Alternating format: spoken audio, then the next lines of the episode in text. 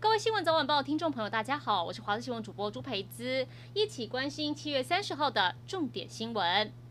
我国射击女将田家珍跟吴佳颖在女子二十五公尺手枪赛当中，精准射击跟快射两场赛事总和都取得亮眼表现。田家珍排名第五，吴佳颖排名第七，双双成功晋级。两人将在今天下午一点进行决赛赛程。全台施打疫苗都采线上预约登记，还没打到第一剂疫苗及大批准备接种第二剂的长辈不知道该怎么操作，现在全部追着里长问。上了年纪的人实在搞不懂这上网预约到底是要怎么处理，甚至还有长辈们全部涌入里长服务处，二十几个人排排坐好，等着看里长化为三 C 达人教学操作。对于长者来说，数位落差产生的乱象，高雄市长陈其迈决定将过去的造册通知模式来执行。疫情降二级，高雄知名饭店从今天开始恢复内用吃到饱，将采梅花座隔板用餐。现在假日位子几乎被订光。另一家业者则是把费改变形态，让消费者提着菜篮选购，像在逛市集一样，现点现做，买完后还能到旁边的位子享用美食。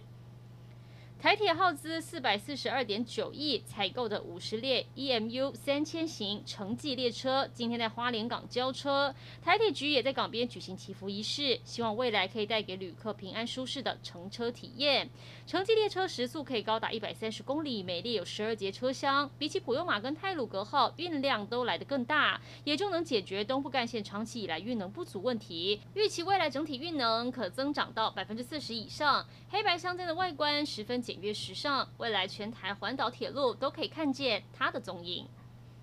天干物燥，加上疑似人为纵火，导致土耳其南部引发森林火灾。在强风助长下，火势四处蔓延，有十七个省份、六十多个火场在燃烧，多达三十四个村镇因为太靠近火场，紧急撤离居民。当中，爱琴海附近的旅馆住了许多外国观光客，仓皇带着行李撤离，躲避火灾。多处森林起火，消防队出动三十五架消防飞机、四百五十多辆的消防车，以及四千名打火弟兄，火势还是很难控制。当局表示，可能还要再多花一点时间才能控制火势。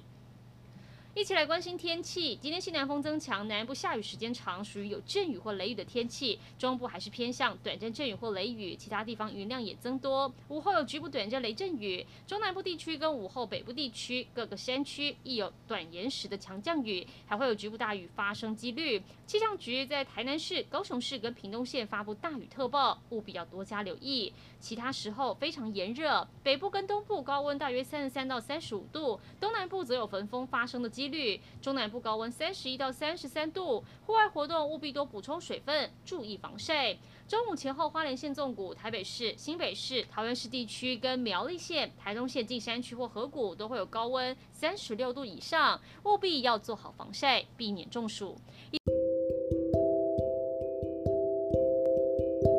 以上就是这一节新闻内容，感谢您的收听，我们再会。